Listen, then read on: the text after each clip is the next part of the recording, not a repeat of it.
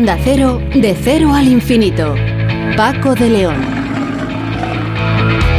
Señoras y señores, muy buenas madrugadas y bienvenidos a esta cita que tenemos eh, cada semana aquí en este programa diferente para gente curiosa que se llama así, de cero al infinito. Por cierto, que hoy estamos emitiendo en el día, en la jornada de reflexión, ya que dentro de unas horas tendremos ocasión de ir a depositar nuestras papeletas en las urnas. Bueno, pues con ello vamos a comenzar. Ya sé que hoy no, no se debe hablar de política y no vamos a hablar de política, sino de cómo utilizan el lenguaje los eh, políticos lo utilizan bien, lo utilizan mal, hablan correctamente, eh, tienen técnicas y tácticas específicas para las campañas electorales.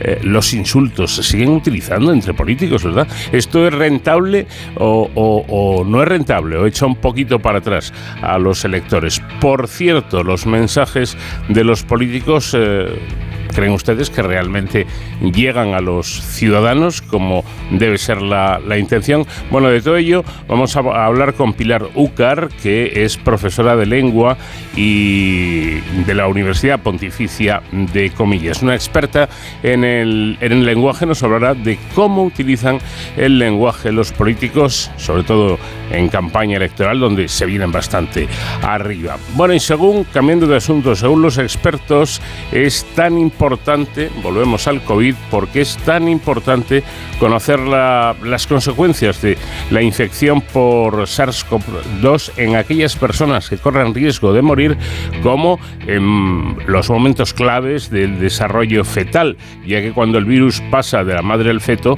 eh, podría dejar secuelas para toda la vida. Un asunto importante, un asunto bastante serio que vamos a comentar con Salvador Martínez, que es líder de un estudio publicado por una revista especializada sobre, sobre este asunto. Y también nos eh, vamos a ocupar de la limpieza, no de la limpieza física, que también es muy importante, sino de la limpieza de nuestras células. Bueno, ya saben que desde que nos levantamos hasta que nos acostamos, eh, los seres humanos generamos basura y es importante, fundamental, deshacernos de ella de, de manera, bueno, sensata. Pues nuestras células también producen basura todo el tiempo, pero ¿Cómo se deshacen de ella? El mecanismo que utilizan para mantenerse limpias es conocido como autofagia. Y de ello vamos a hablar con Laura Baños Carrión, que es investigadora del Instituto de Biomedicina de Valencia. Y en nuestro tiempo semanal dedicado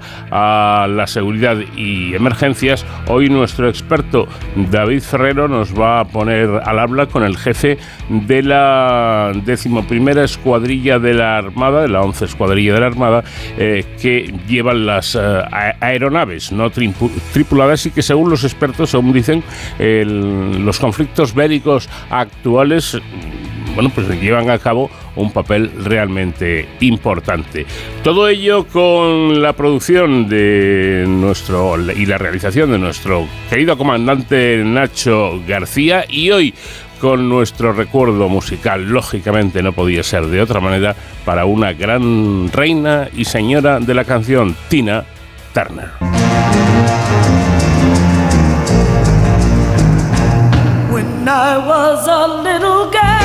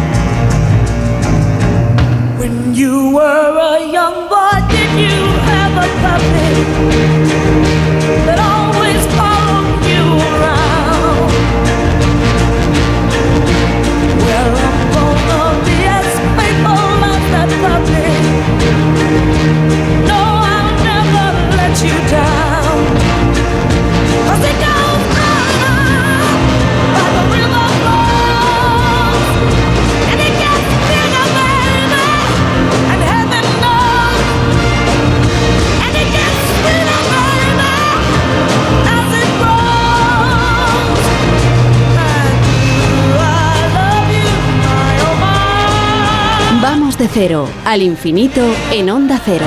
Paco de León.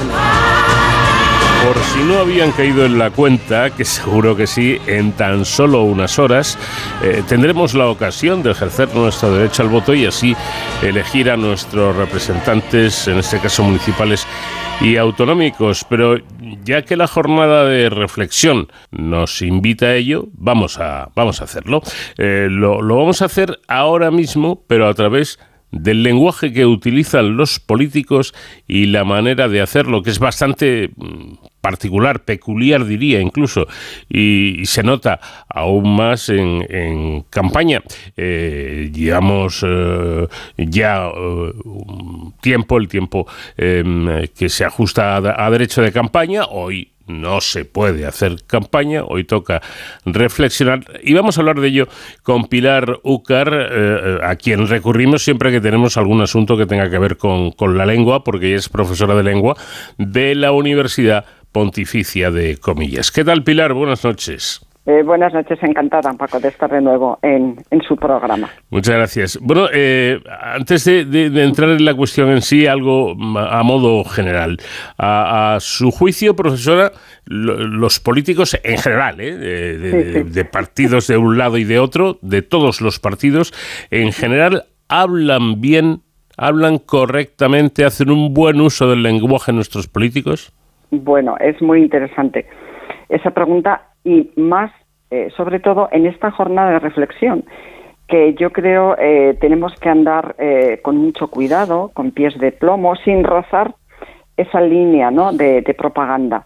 Em, yo creo que, que sí que en general, hombre, si analizamos el discurso político, tanto en campaña electoral como fuera de ese, de ese momento, hombre, pues las frases tienen cierta coherencia, sintácticamente, por ejemplo, eh, la morfología, es decir, el léxico variado también. Bueno, si, si lo medimos a partir de esos parámetros, que son los que funcionan en nuestras clases de lengua, hombre, eh, podríamos decir que es un lenguaje sobre todo fluido. No sé si tanto comunicativo, pero sí que eh, se manejan bien y he utilizado el verbo manejar porque me parece que tiene una polisemia eh, muy interesante. Eh, manejar quizá como sinónimo de manipular y como usted ha dicho, da igual el colorinchi al que, eh, al que pertenezcan, da igual la doctrina que propaguen. Tanto unos como otros, vamos a dar Vamos a darles un aprobado. Desde mi punto de vista de académica, vamos a darles un aprobado, sí. Bueno, pues está bien y hay que ser justos porque eh, a veces eh, damos mucha caña a los políticos por, por, cualquier cosa, ¿no? Incluso hasta por cómo eh, hablan más o menos correctamente, pues según una experta como es Pilar Ucar, bueno, pues hay que darles una nota aceptable a los políticos. Y, y profesor, a ver, ¿qué, qué particulares tiene, qué particularidades tiene el, el lenguaje que utilizan nuestros políticos? Hombre, pues yo creo que es como la propia definición eh, incluso de política, ¿no? Eh, hablar, mm, prometer y luego eso ya de cumplir, bueno, pues el propio tiempo eh, lo dirá. Y hablar, el, el, hableteo, ese verbo que me gusta tanto que se utiliza en, en, otras, en otros contextos espaciales, ¿no? el hableteo es el bla, bla, bla, Em, la característica principal quizás sea la vaguedad, el no descender a lo concreto, porque entonces nos pillamos los dedos. Eh, el no em, mostrar ejemplos particulares. No podemos eh, olvidar que eh, el lenguaje político va dirigido a la red pública, es decir, a la cosa pública, que tiene esa función de, de ayuda, de auxilio, de beneficio social. Vale. El beneficio social lo formamos todos, todos y cada uno de nosotros. Entonces, hombre, a mí, como votante, votanta, me gustaría eh, no solo conocer el, programa escrito, sino eh, la efectividad. Y para eso tenemos que descender a utilizar comparaciones, como he dicho, ejemplos, eh, frases sencillas. Em, no podemos utilizar metáforas. No podemos irnos por las ramas y ahí es donde radica una de las principales, eh, como dice, particularidades eh, del lenguaje político. bueno, mucho celofán, mucho brilli brilli. ¿Y luego qué queda? Pues el humo. Los franceses tienen una expresión muy buena que es langue de bois, que nosotros lo podemos traducir como inflar el soufflé. Y cuando nosotros pinchamos el soufflé o metemos la cuchara, hace se deshace. ¿Qué es lo que queda? Solo es humo. Deberíamos, deberían concretar, deberían bajar a, la tierra, ¿no? Contarnos de una manera sencilla, natural, qué es lo que eh, proponen, qué es lo que van a hacer. Eh, bueno, luego, luego trataremos de averiguar cómo, cómo utilizan el lenguaje los, los políticos en esta en esta época, en, las campañas donde generalmente hay debates eh, y demás. Eh, pero antes yo quería eh, subrayar una cosa que, que, conozco desde mi experiencia profesional y es que los políticos utilizan una técnica muy curiosa y al que, y que a los periodistas nos, nos desquicia, ¿no? Cuando tú les le preguntas a un político algo acerca de un tema concreto, de lo cual a él no le interesa hablar mucho del asunto, lo que hace es que la respuesta se alarga eh, interminablemente. Ya le pides, por favor, no de usted tantas vueltas y vaya al grano. Por Eso es una, es una técnica, es decir, yo voy a consumir el tiempo mm, para que no me pregunte más sobre esto, ¿no? Es, es, excelente, me encanta lo que, lo que ha dicho Paco, porque eh, em, es el repetitio mater studiorum, ¿no? Yo repito, repito, igual algo quedará. Eh, voy a emplear el tiempo, que me escuchen, es eh, como, como hemos dicho, es una técnica que se trabaja en, en oratoria. Em, en las figuras retóricas que utilizan es el circunloquio, es el rodeo. Voy a marear la perdiz, voy a distraer, voy a ocupar el tiempo, ¿por qué? Ya que no puedo o no quiero contestar eh, a los comunicadores, a los periodistas, lo que me están preguntando, porque no quiero, porque no me interesa, bueno, voy a distorsionar. Es decir, el gran lema del que yo siempre hablo, que es, si no puedes convencer, confunde. Y la repetición, eh, los rodeos, el circunloquio, por la derecha, por la izquierda, usted se imagina, a ustedes les desquicia y, y, y, al, y al público nos marean. Porque al final eh, es acoso y derribo y ya desisto, ya mira, ya no te escucho porque no estás contestando. Y además estamos incluso expectantes y decimos, bueno, quizá al final contesté. No, esa es otra técnica, es una estrategia dialéctica. Es así como se, como se enhebra el lenguaje. Bueno, por salvar a los políticos, ya que estamos reflexionando, y los economistas, también se podría hablar. Eh, los críticos, por ejemplo, de cine, bueno. Eh, o sea que tenemos distintos foros profesionales eh, cuyo lenguaje sí que tiene esas em, particularidades de no ir al grano, de no ir eh, al meollo, porque no interesa, porque no se sabe. Yo en esos casos preferiría decir, cuando a mí en alguna ocasión, en alguna entrevista, me hacen preguntas y yo no las sé, pues casi prefiero quedar como una ignorante o como mm, ser sincera y decir, pues mire, en este caso no sé responderle. Pero es un lenguaje político, no porque una de sus funciones es atraer al electorado o convencer. Si alguien dice, mire, no lo sé, pero como ha dicho que vamos a hablar de, los debates y de, lo que hemos asistido en esta campaña electoral, ya le comentaré algo en breve. Eh, pues vamos a ir, vamos a entrar en, esa cuestión que es lo de última hora. Hace poco que hemos visto debates eh, entre los políticos de, todos los, partidos. ¿Y, ahí cómo se manejan? ¿Qué lenguaje utilizan? ¿Qué técnicas utilizan? Em, eh, lo hemos trabajado eh, estos días anteriores en, alguna sesión de, mi curso con mis traductoras, son mayoritariamente eh, mujeres y, también están estudiando comunicación. Y nos hemos dado cuenta de que yo ahora definiría el lenguaje de estas últimas ocasiones como un lenguaje, a ver, que está el, clima candente, un lenguaje deportivo, voy a modificarlo, un lenguaje retador. ¿Qué hemos observado? en lugar de venir a hablar de mi libro, ¿vale? Esa gran expresión de, nuestro ínclito eh, umbral, lo que hacen ahora en los debates, en las campañas, no es tanto dirigirse al, auditorio, sino al contrincante. ¿Y de qué manera? Verá, eh, formulando preguntas en negativa con la pretensión de dejar en ridículo. Ejemplo concreto. Oiga, ¿usted sabe cuántas personas han acudido a este centro? eh, es una pregunta retórica porque eh, no, no, le va a contestar el, el, el, contrincante, el, el otro eh, líder político. A que usted, la reformulo, a que usted ignora o a que usted no sabe que el año pasado en, claro, eh, eso también está trabajado por parte de los jefes de comunicación, de los jefes de, gabinete, ¿no? Entonces, eh, hemos dado una, una, vuelta de tuerca que a mí me parece muy interesante, porque también lo hemos aprendido de ustedes, de los periodistas, cómo atraen la atención con una pregunta, mucho más que una eh, frase enunciativa larga, sujeto, verbo, predicado. No, una pregunta, una pregunta formulada en negativa.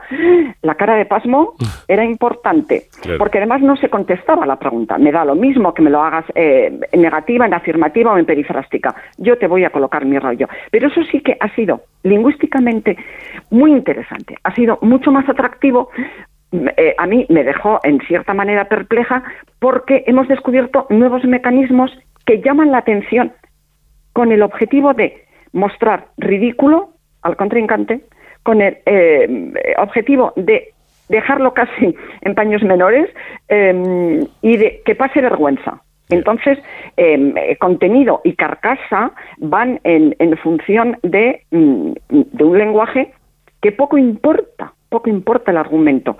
Se trata de cómo lo hemos lanzado, cómo hemos lanzado ese mensaje, con preguntas con esas interrogaciones en negativa. Es muy, muy llamativo. Y esto es lo que ha ocurrido.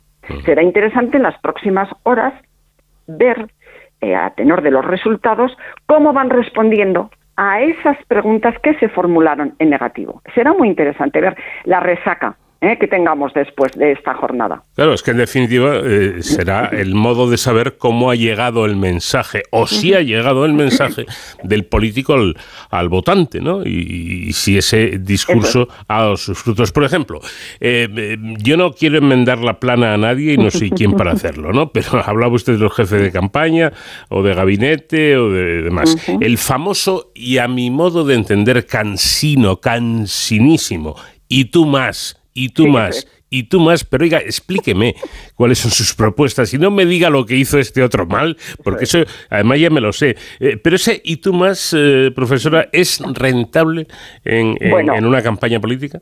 Eh, hemos pasado de la campaña política al patio del cole. Hmm. Entonces, al patio del cole, a las tertulias en el bareto, cuando vamos a tomar un café.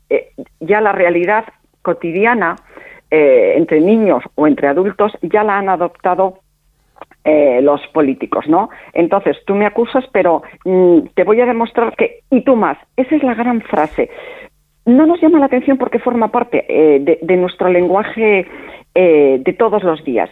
Nos hace hasta gracia. A mí me da mucha vergüenza. ¿Por qué? ¿Cuál sería la propuesta? Bueno, acudamos, fíjese, acudamos a Descartes, acudamos al discurso eh, tan eh, organizado que se utiliza en, oratoria, en lenguaje oral, como es planteamiento, nudo eh, y desenlace. Mm.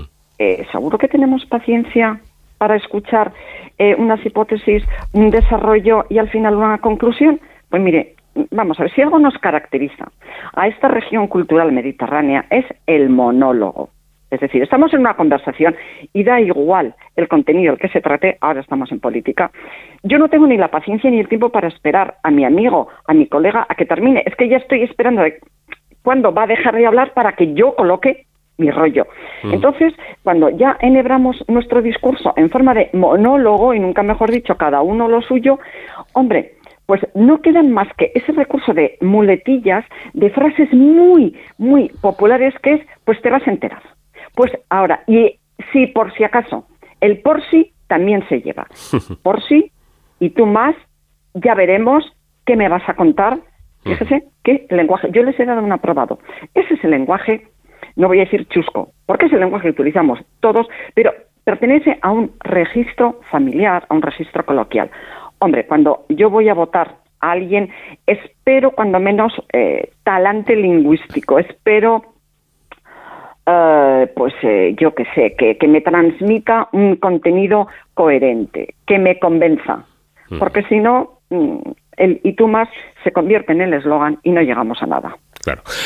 hay otro problema, incluso, bueno, otra cuestión, que va incluso más allá y que a mí me parece todavía más, más grave. Es el mal tono e incluso el insulto. Em, bueno. Parece que lo hemos normalizado, ¿no? Y a mí no me parece normal que se insulten los políticos. Bueno, pero no solo eh, se insultan en, en campaña electoral. Eh, lo hemos visto, yo he escrito algún artículo eh, en, como en el Congreso, que es la máxima institución, el Congreso, el Senado, en nuestras instituciones eh, oficiales y democráticas. Allí esto iba a decir que parece la corrala. No quiero. Mm, la corrala en el siglo de oro era muchísimo más, más elegante, ¿no? Esas justas dialécticas que mantenían Quevedo y Góngora, bueno, eran, eran un prodigio de, léxico. No, ahora ya hemos bajado, como se dice, ya hemos bajado al barro, que me encanta. Bueno, me encanta la, expresión porque es tan gráfica que ahí la imaginación de cada uno puede volar hasta donde quiera, ¿no? A mí lo del insulto eh, es que es una agresión. El insulto es ningunear al otro, es una bofetada, una bofetada dialéctica. Y el insulto pues va desde bruja sin vergüenza hasta todo lo que se nos ocurra. Voy a ser, eh, es que a estas horas quiero eh, estar comedida, pero de ahí todos, ¿no? Y, y en la arena política sí o en cualquier otro sector. Parece que cuando uno no tiene argumentos, lo mejor es lo más vulgar. Y entonces ya es cuando el, el, argumento desaparece. Yo creo que va en el precio de nuestros políticos que nos representan eh, para resolver eh, nuestra vida pública, creo que va el, talante eh, moderado. Pero creo que va, pero no, no sé si se lleva, porque ya que uno insulta, o entras en el círculo y entras en la rueda, o si no te desdibujas y ya no se acuerdan de ti. Hmm. Y por lo menos que hablen, ¿vale? Entonces vamos, vamos a batir, como he empezado, el, el suflé para que parezca más grande. A mí, a mí me da mucha vergüenza, me da muchísima vergüenza ya me da en, las situaciones más cotidianas y más, y más familiares, pero igual es que eh, habría que enseñar a nuestros estudiantes a que el insulto no siempre es el mismo. Eh, yo, yo soy una gran taquera, eh, yo, yo, digo muchos tacos, pero creo que tengo cierta gracia, no solo en el tono o la entonación, sino en que uso una gran variedad. Lo decía Cela. Repetir el mismo, pues es que aparece ella que no tiene ningún sentido. Y ojo con los insultos. Mm. Eh, el insulto estás ofendiendo, estás agrediendo al otro y entonces eh, no, no, no, es así como se enhebra la, sociedad. Pero ya digo, no solo en, en, la, en cualquier campaña electoral, sino también en las propias instituciones. Y ahí yo, yo siento vergüenza y dan ganas entonces efectivamente de eh, bueno de apagar la televisión de no escucharlos. Oye y a otra cosa mariposa. Eh, vamos vamos a ir terminando. Eh, yo quería mm, hacer hincapié en esto que estamos hablando de, del mal tono que a veces utilizan los, los políticos. Y yo creo que por lo que acaba de respondernos nuestra invitada eh, está llegando a, lo que yo pienso, que quizá la utilización del lenguaje es un, por, un poco el, recurso del mediocre, ¿no? que no, se, no sabe hacer otra cosa, entonces cuando quiere enfatizar algo, pues insulto y ya está. Eso es lo fácil. Eh, es lo fácil y es lo rápido. Eh, estamos eh, en un, vivimos en una sociedad en lo que si, estamos explicando todo con mucho detalle, yo me aburro y cambio de, canal, de, de, radio, me voy, me voy a otra cosa. Entonces, lo rápido es llamar la atención con algo conocido, con lo que yo me puedo identificar. Uy, pues mira, este político, si total habla como yo, al final somos todos iguales. Y yo también querría de nuevo, hemos empezado dando aprobados, eh, bueno, pues eh, y defendiendo, ¿no? Eh, a mm. nuestros a nuestros políticos. Yo también quiero, me gustaría hablar de nosotros, ¿no? De los del electorado, de los de los votantes. ¿De qué manera les increpamos cuando los tenemos delante? Tienen que hacer acopio también de, no sé si de sabiduría verbal, pero sí de contención porque eh, recriminamos. Lo hacemos con un lenguaje nosotros eh, adecuado. Pues también en algunas ocasiones hemos visto, em, bueno, pues eh, que, el vocabulario que utilizamos es muy barrio bajero, porque el arma, el recurso que tenemos es la lengua, es el idioma. Y yo creo que lo estamos vapuleando, que lo estamos zarandeando de una manera visceral, es decir, hablamos con la tripa. No tenemos ese, esos momentos de reflexión y de decir, esta palabra conviene, esto hay que hacerlo eh, de esta manera, vamos a modificarlo. Así que unos y otros eh, deberíamos hacer ese acto, estamos en la jornada de reflexión, eh, ese acto reflexivo de meditar, de pararnos unos minutos menos y decir, vamos a establecer la palabra, pero la palabra, como yo he escrito tantas veces, la palabra que une, la palabra que facilita, que favorece las relaciones políticas, en este caso, deportivas, eh, según estamos viendo estos días, eh, familiares, eh, mm. profesionales, sobre todo el hablar entendiendo al otro, poniéndonos en la otra posición. Bueno, esto casi parece un programa político, ya ve. bueno, y para terminar, profesora, usted como experta, le pregunto, ¿utilizan nuestros políticos el lenguaje y los argumentos, por lo tanto, que interesan al votante o van por libre? Pues ya, ha contestado. Yo creo que son versos sueltos, por, por hacer una, un símil literario. Eh, vamos a ver, eh, el electorado tiene, yo creo, eh, en gran medida, tiene muy claro a quién va a votar. Mm. por costumbre, por fe, por lo que sea. Entonces, esos actos multitudinarios no creo que sean más que un acto de presencia, una parafernalia, un teatro, una reunión de aplausos, eh, todo va bien, aquí estamos los que nos conocemos, los que nos vamos a votar, ¿qué más da? Eh, eh, lo que hacen es responder a esa presencia con lo que ya se sabe. no creo que vayan a innovar, no creo que vayan a ofrecer nuevas propuestas distintas a las que ya esperamos. Por lo tanto, lo llamativo sería que dieran un toque de atención. A partir de ahora vamos a... No, se espera lo que se espera. Está ya programado en su ideología y ya está. El que está convencido los va a votar. La gracia está en cómo eh, se utiliza lo que yo he dicho antes, ese lenguaje y esa carcasa, pues habla bien, es muy elegante hablando, es muy educado, es un burdo, un vulgar, ya está. El contenido ya lo tienen trabajado, he trabajado e interiorizado desde hace mucho tiempo. Quizá porque los mítines, y que no está a cabo, eh, están, están pensados, que a mí me parece paradójico, ¿no? Eh, y ahora lo explico, pero están pensados para tu público, para tus, para tus votantes, para el voto ideológico, al que sabes que te va a votar eh, seguro cuando a lo mejor al meeting eh, habría que ir al del partido con el que no concordamos mucho ideológicamente. Hombre, a ver qué dicen.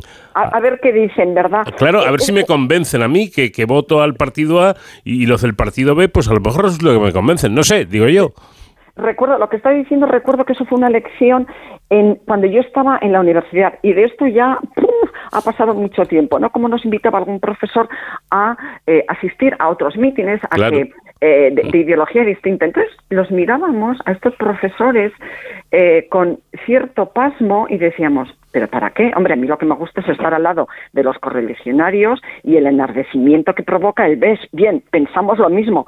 Hombre, yo creo que me vanecería si me escondería entre alguien distinto. No. Eh, y le estoy diciendo que era una propuesta bueno, de hace años, décadas, ¿vale? Y hoy, que mm, lo podemos comentar en, su programa, no sé, quizá haya, pero debe ser un porcentaje mínimo el que vaya, no sé si tanto a observar, eh, eso es muchas veces como otros tipos de actos, unas ferias, etcétera. Eh, hay que estar, vamos a demostrar a los demás que hay mucha gente, que podemos eh, estar en la en el escenario, nada más. Yo creo que, que sería así. Pues Pilar Uca, profesora de lengua de la Universidad Pontificia de Comillas y ya habitual de este programa, que es un placer para nosotros, Pilar, volver a, a escuchar sus palabras. Un saludo muy cordial. Un saludo, feliz día, muchísimas gracias.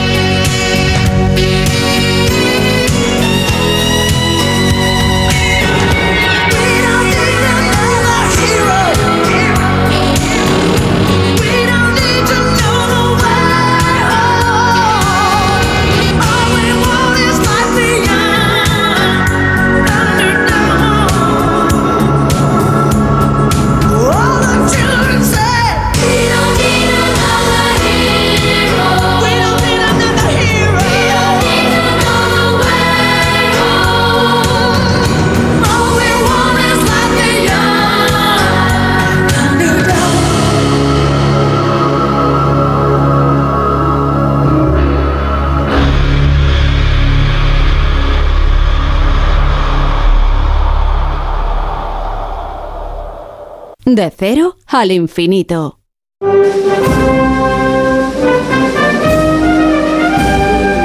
Aprovechando que estamos en plena temporada taurina con la feria de San Isidro en la primera plaza del mundo, Sonsoles Sánchez Reyes ha querido traernos hoy la historia de uno de los toreros más grandes de la historia. Sonsoles, ¿qué tal? Buenas noches.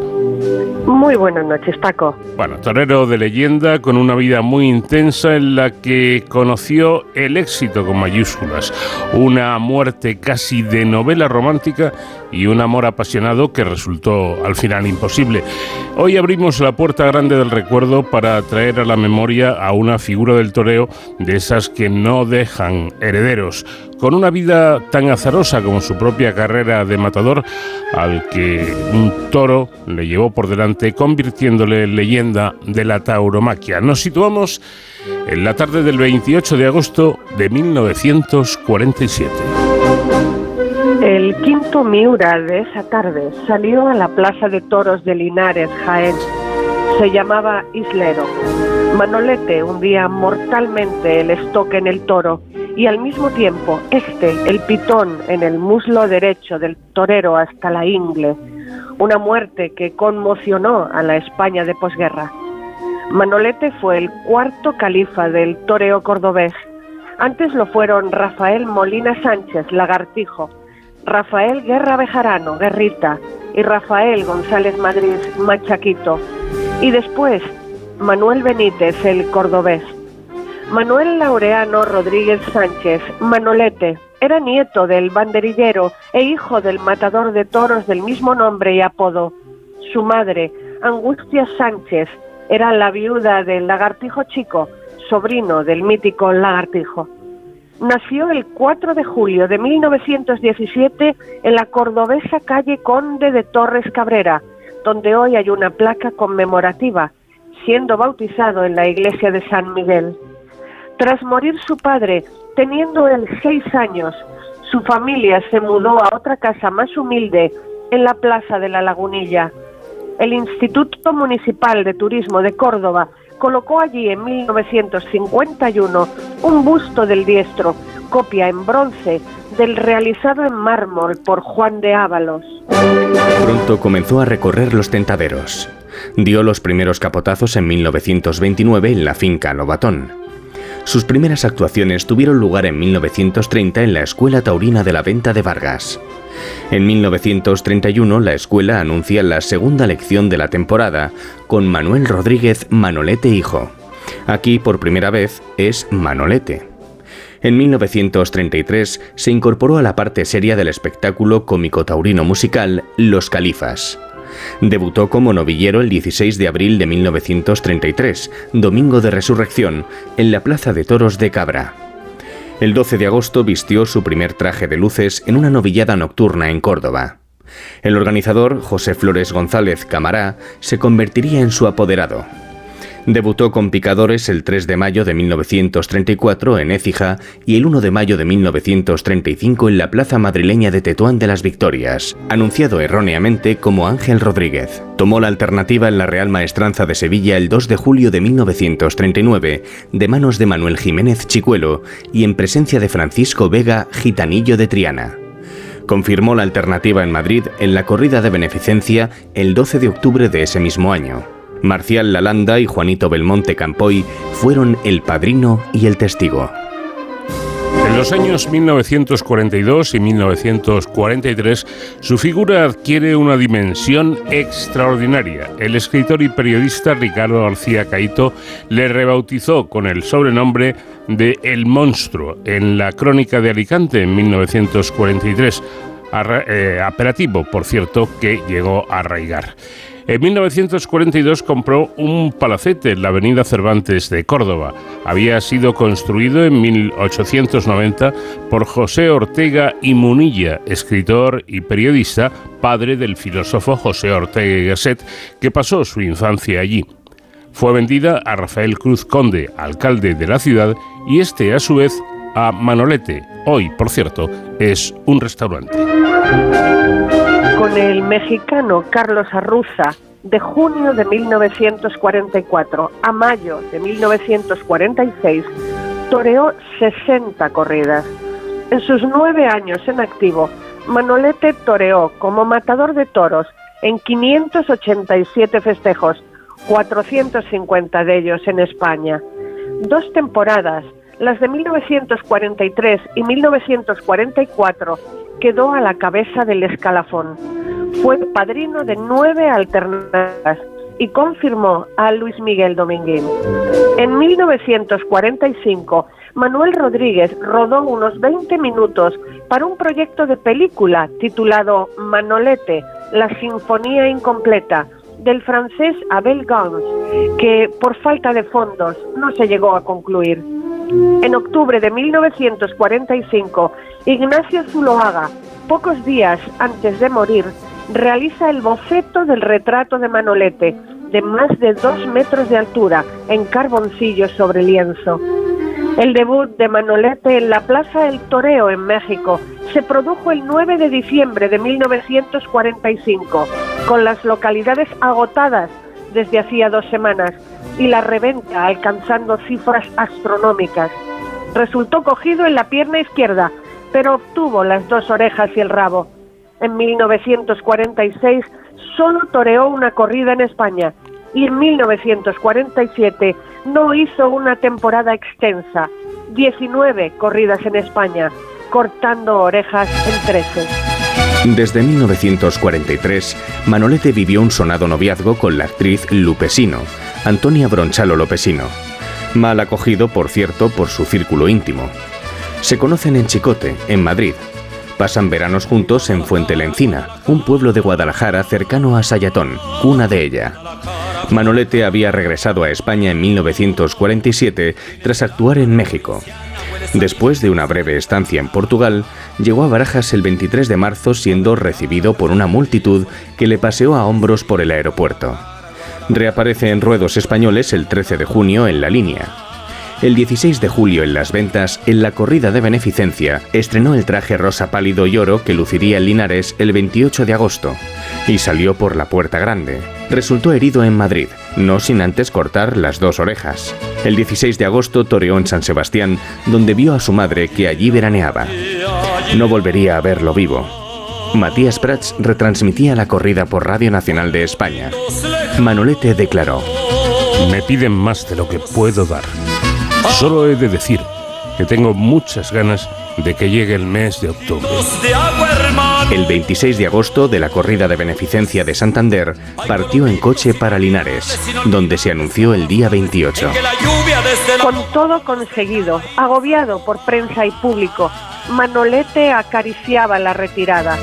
Pero Balañá se había quedado con el coso de Linares.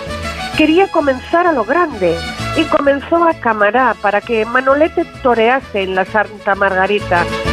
Su Buick azul le condujo hasta el Hotel Cervantes de Linares. En los corrales, una corrida de Miura, en principio destinada a Murcia. En los carteles, el nombre de Manolete destacaba sobre el de Gitanillo de Triana y un joven Luis Miguel Dominguín. Manolete salió al ruedo envuelto en el capote de paseo bordado con la Virgen de los Dolores, de la que era devoto. El primer toro de Manolete fue receloso y el espada estuvo de corso, que era casi estar mal. En su segundo quiso enmendarlo. Islero, el segundo de su lote, saltaba al ruedo en quinto lugar. Negro, no destacó, aunque Manolete se entregó más de lo recomendable. Unas ceñidas manoletinas fueron preludio de la estocada, lenta, exponiendo la pierna. Tras una sensacional faena, al entrar a matar el toro le empitonó. El asta le penetró en el muslo derecho. Islero fue a morir junto a las tablas. El tendido vio inmediatamente que la cornada era muy grave y quedó en silencio. Guillermo, su mozo de espada, saltó a la arena. El Pelu, su primo hermano y hombre de confianza, se aferró al otro muslo. Se lo llevaron sangrando a la enfermería de la plaza. Equivocaron el camino perdiendo así unos segundos preciosos. Allí le operó durante 40 minutos el doctor Fernando Garrido Arboleda, junto con el doctor Julio Corzo López, de Úbeda. El doctor Garrido redactó el parte. Herida de asta de toro situada en el ángulo anterior del triángulo de escarpa, con una trayectoria de 23 centímetros de longitud de abajo a arriba y de dentro a afuera, y ligeramente de adelante a atrás con destrozo de los músculos del sartorio, recto interno, con rotura de la vena safena, contorneando el paquete vascular nervioso y la arteria femoral en una extensión de 5 centímetros y otro trayecto hacia abajo y hacia afuera de unos 15 centímetros de longitud, con intensa hemorragia y fuerte shock traumático. Pronóstico muy grave. Primera transfusión del cabo de la Policía Armada, Juan Sánchez Calle, amigo de Manolete. A las pocas horas el torero habló, fumó y preguntó cómo había ido la corrida, aunque seguía débil. Los banderilleros le llevaron a la enfermería las dos orejas y el rabo del islero. Al detectarse mejoría, fue trasladado en camilla de manos para evitar, según se dijo, los saltos de la ambulancia por el empedrado de las calles, al hospital de San José y San Raimundo u hospital de los marqueses de Linares. Allí realizan una nueva operación para cerrarle vasos, nuevas transfusiones de brazo a brazo del torero Pablo Sabio Parrao. Presentes su cuadrilla, mozos de espadas y hombres de confianza, Gitanillo de Triana, Álvaro Domecq, el director del semanario Dígame, Ricardo García Caíto, su apoderado, José Flores Camará, el empresario Pedro Balañá, el marqués de Colombí, cuadro sanitario y monjas de San Vicente de Paul. Avanzada la noche llega desde Lanjarón su novia, la nena, para Manuel. Iban a casarse el 18 de octubre. La hacen esperar en la sala contigua. Solo cuando murió la dejaron pasar. Testimonios apuntaron que los albaceas de la herencia pretendían impedir un matrimonio in articulo mortis. Gitanillo de Triana en el Buick del Cordobés fue en busca del doctor Luis Jiménez Guinea, cirujano jefe de la Plaza de las Ventas, que veraneaba en el Escorial. El prestigioso médico advertido telefónicamente ya había emprendido el viaje. Pararon en Valdepeñas a reponer el hielo que protegía unos medicamentos y allí los encontró Gitanillo. Subieron al coche del diestro para alcanzar Linares de madrugada. Jiménez Guinea llevaba una bolsa de plasma noruego utilizado al final de la Segunda Guerra Mundial y probado con escasa fortuna en los heridos de la explosión del polvorín de Cádiz días antes. Ordenó suspender las transfusiones y aplicar el plasma. Manolete se agravó. Don Luis, no veo. Estas fueron sus últimas palabras. El capellán del hospital le administraba la extremunción. A las 5 y 7 minutos del día 29 murió. El fotógrafo Cano captó a Lupe junto a su cama, el torero amortajado, un crucifijo en las manos. La madre viajaba desde San Sebastián a Córdoba en el coche del marqués de Villalpando, acompañada de dos sobrinas y del empresario Pablo Martínez Chopera. Una lluvia fina caía la mañana del 29 de agosto entre Linares y Córdoba, mientras el cuerpo alcanzaba su ciudad natal numerosos cordobeses habían ido hasta el sitio de las cumbres, a pocos kilómetros de la capital, a esperar la comitiva fúnebre. En su casa se instaló su capilla ardiente y de allí salió el cortejo fúnebre. En la iglesia de San Nicolás de la Villa se ofició el funeral. Tal era el número de ramos y coronas que la ciudad se quedó sin flores en patios y casas. Sobre el féretro el marqués de Valdivia depositó la cruz de beneficencia de primera clase del gobierno. Debido a la multitud y las paradas en el trayecto, con balcones, con crespones de luto, el sepelio terminó de noche. En el cementerio de Nuestra Señora de la Salud está enterrado bajo una estatua yacente de mármol del escultor Amadeo Ruiz Olmos, donde fue trasladado el 15 de octubre de 1951 desde el mausoleo de la familia Sánchez de Puerta, donde permaneció temporalmente. A la muerte de su madre en 1980, fue enterrada junto a su hijo. Su trayectoria y muerte convirtieron a Manolete en un mito en la memoria colectiva. Había llegado a una madurez total partiendo de la tradición, incorporó aspectos a la tauromaquia contemporánea. El torero sobre el que más se ha escrito fue protagonista de documentales y en su figura se inspiraron directores como Florian Rey, Brindis a Manolete y en 2007 Meno Meyes, que dirigió la película Manolete protagonizada por Adrien Brody y Penelope Cruz. En la cordobesa Plaza del Conde de Priego, se inauguró en 1956 el monumento a Manolete, obra de Moya y Álvarez Laviada. El Ayuntamiento de Córdoba le dedicó una amplia avenida y lo nombró hijo predilecto en 2017. Cada 28 de agosto, las plazas de toros guardan un minuto de silencio en memoria de uno de los toreros más grandes de todos los tiempos. Lupe Sino partió a México. Allí se casó, pero se divorció poco después. A su vuelta a España, falleció con 42 años en 1959 a causa de un derrame cerebral. Había sufrido un accidente de coche junto al actor Arturo Fernández seis días antes. La historia de un torero de leyenda, eh, el caso de este hombre que consiguió el éxito apoteósico en su carrera como matador de toros, que conoció el amor, que vivió inmensamente enamorado de esta mujer de Lupe Sino, pero que al final ese amor se tornó imposible. En fin, una de las historias que nos trae cada semana Sonsoles Sánchez Reyes. Muchas gracias, Sonsoles, y te espero la próxima semana. Muchas gracias a ti, Paco. Un abrazo y hasta la próxima semana. De cero al infinito.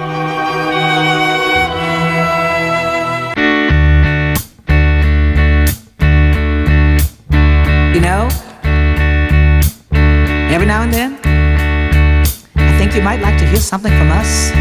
Nice. Easy. There's just one thing. You see, we never, ever do nothing. nice. Easy. We always do it. nice. and rough. but we're going to take the beginning of this song and do it. Then. Hoy como invitada musical y como no podía ser de otra manera después de haber conocido la noticia de su fallecimiento a los 83 años, Tina Turner, nacida el 26 de noviembre del año 1939 con el nombre de Amma Bullock y que posteriormente pasó a la historia, ha pasado a la historia como Tina Turner. Por cierto, que desde hace unos años ya no era ciudadana americana porque solicitó, solicitó precisamente la ciudadanía eh, suiza. Eh, allí precisamente perdió la vida después de, al parecer, una larga enfermedad. Luego nuestro recuerdo más emocionado para Mrs. Tina Turner. Keep on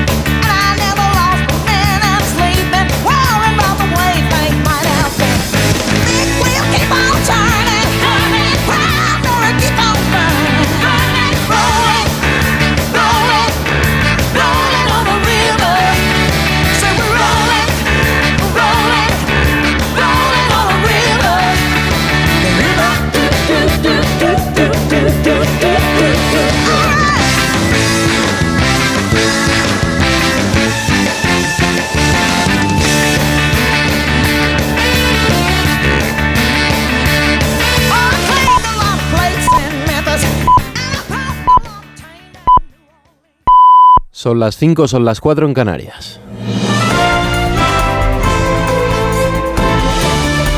Noticias en Onda Cero.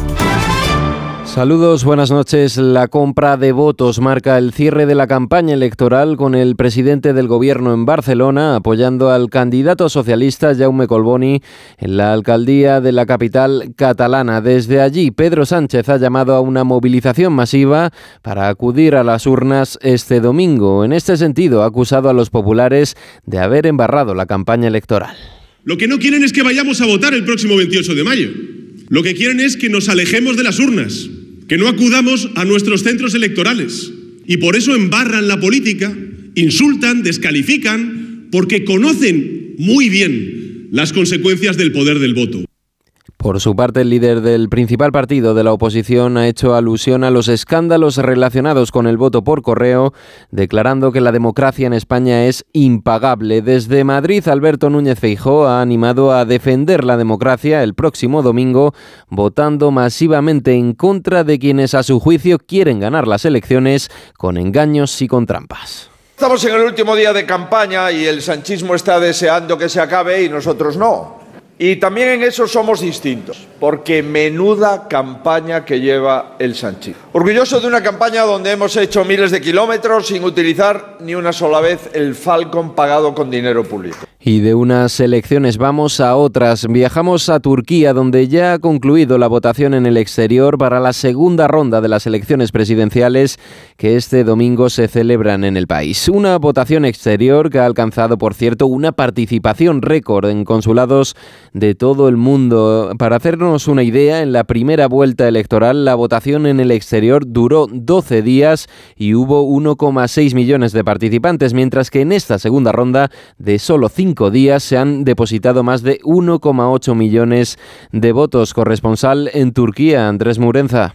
Este domingo se decide si los turcos extienden el mandato del presidente turco Recep Tayyip cinco años más, hasta el cuarto de siglo. Será la primera vez que Turquía acuda a una segunda vuelta de las elecciones presidenciales, ya que en las anteriores ocasiones el mandatario islamista había logrado vencer en primera ronda con más del 50% de los votos. Esta vez el candidato conjunto de la oposición, el centroizquierdista Kemal Kılıçdaroğlu, ha logrado forzar una segunda vuelta, si bien con un resultado peor que el que pronosticaban las encuestas. Erdogan le sacó cuatro puntos y medio en la primera ronda y se quedó apenas a cinco décimas de revalidar el mandato. Con todo, el presidente turco ha llamado a sus seguidores a no caer en la complacencia, porque el candidato opositor ha abandonado su mensaje en positivo de la primera vuelta para cortejar a los votantes ultranacionalistas mediante una campaña muy dura por la expulsión de los refugiados sirios, a los que abrió la puerta precisamente Erdogan al inicio de la guerra civil en el país vecino. En Crónica de Sucesos les contamos además una última hora. Un menor de 15 años ha muerto esta noche electrocutado al tocar una catenaria en las instalaciones de Adif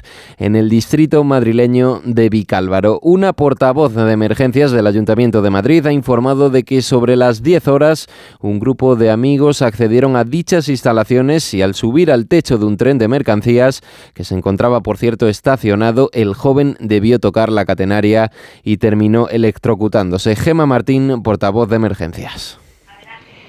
El menor ha tocado la catenaria cuando se ha subido a un tren de mercancías que estaba parado en las instalaciones que tiene Adif en Vicálvaro.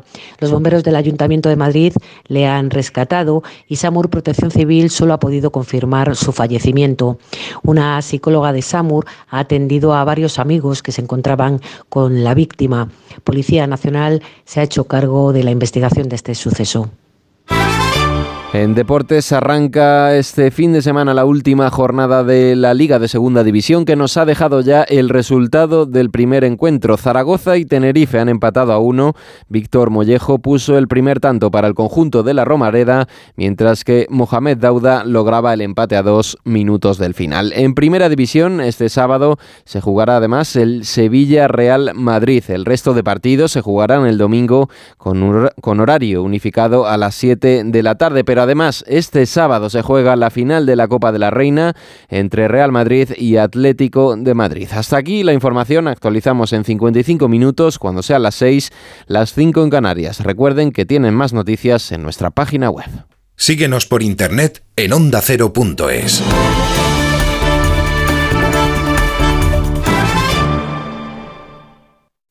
Como el perro y el gato. ¿Necesitan las eh, mascotas, los perros, los gatos, higiene dental? ¿Creéis que es importante y que conviene hacerle una ecografía y descartar que sea cualquier otra patología? ¿Le puedo dar medicinas de persona a mi perra? Todas las respuestas los fines de semana con Carlos Rodríguez. Como el perro y el gato. Sábados a las 3, domingos a las 2 y media de la tarde y siempre que quieras en la app y en la web de Onda Cero. Patrocinado por Menforsan, los especialistas en cuidados, higiene y cosmética natural para las mascotas. Te mereces esta radio. Onda Cero, tu radio.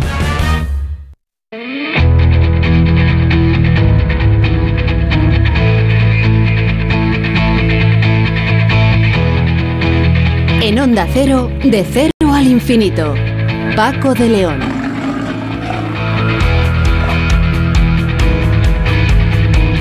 Continuamos ya en la segunda hora de nuestro programa, este programa diferente para gente curiosa que es de cero al infinito. Y vamos a hacerlo mm, volviendo a la, a la COVID-19. Parece que esto ya se acabó, ¿verdad? Hombre, afortunadamente la fase dura, seria y grave de la pandemia sí es verdad que ya, que ya terminó. Incluso la pandemia como tal también, también ha desaparecido.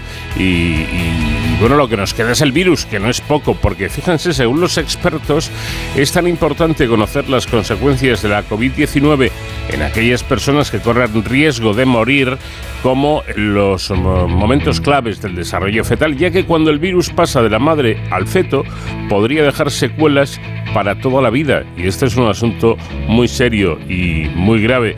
Eh, ellos lo están estudiando en el Instituto de Neurociencias, ese centro mixto del Consejo Superior de Investigaciones Científicas y la Universidad Miguel Hernández de Elche. Por eso mm, vamos a dirigirnos a Salvador Martínez, que es el eh, líder de un estudio al respecto y que además eh, trabaja en, este centro. Un tema importante, por cierto, les le preguntaremos al, al, experto si esto de las vacunas hay que seguir con ellos, si la gente se ha olvidado ya, si la gente se ha eh, vacunado completamente con las dosis que recomiendan los, los expertos o no.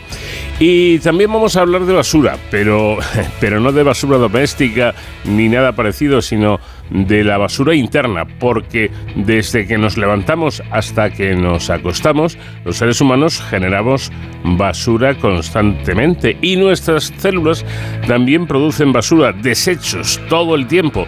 Pero, ¿cómo se deshacen las células de esa basura? Bueno, el mecanismo que utilizan para mantenerse limpias es conocido como autofagia, un término que proviene del griego y que significa comerse a uno mismo. No, no es que las células se fagociten a sí mismas, no, pero sí eh, tienen un mecanismo muy curioso y muy interesante que nos va a explicar Laura Baños Carrión, eh, investigadora del Instituto de Biomedicina de Valencia. Temas interesantes que eh, vamos a juntar también con nuestro nuestro tiempo dedicado, nuestra sección dedicada cada semana a la seguridad y emergencias. Y hoy nuestro experto, David Ferrero, nos va a hablar de la 11 Escuadrilla de la Armada, eh, que son los que llevan las aeronaves no tripuladas. Eh, bueno, pues en, los conflictos bélicos actuales y en muchas más cosas, este, este tipo de, de escuadrillas se han convertido en algo vital. Y por supuesto, vamos a seguir rindiendo homenaje tributo eh, sentido, desde luego desde este programa, a la gran dama de la canción del rock, Tina Turner.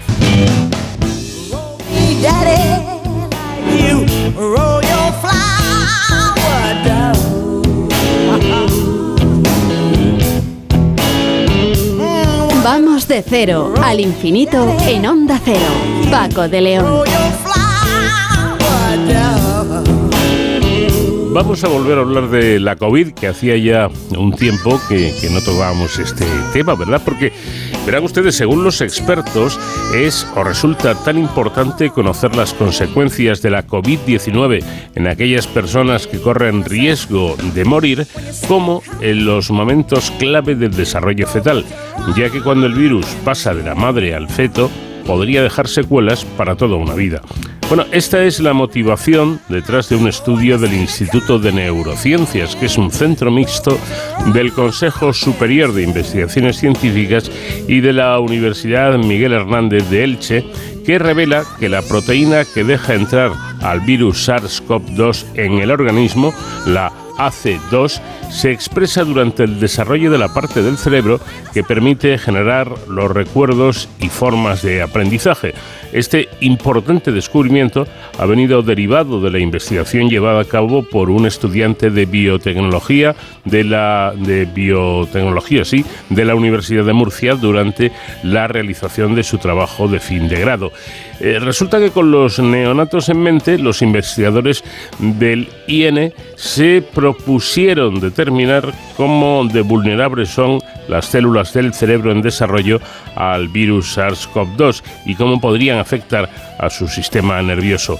El catedrático de la Universidad Miguel Hernández, Salvador Martínez, es líder del estudio que ha sido publicado en la revista Cellular and Molecular Life Science. Profesor, ¿qué tal? Buenas noches. Hola, ¿qué hay? Buenas noches. Encantado de estar aquí. Igualmente de tenerte con nosotros. Bueno, hay algo que eh, muy importante que, que usted señala y es que este virus, el SARS-CoV-2, va mucho más allá del sistema respiratorio. Claro, en principio el virus entra en las células que detienen esa puerta de entrada que es la expresión de esa enzima que se llama AC2.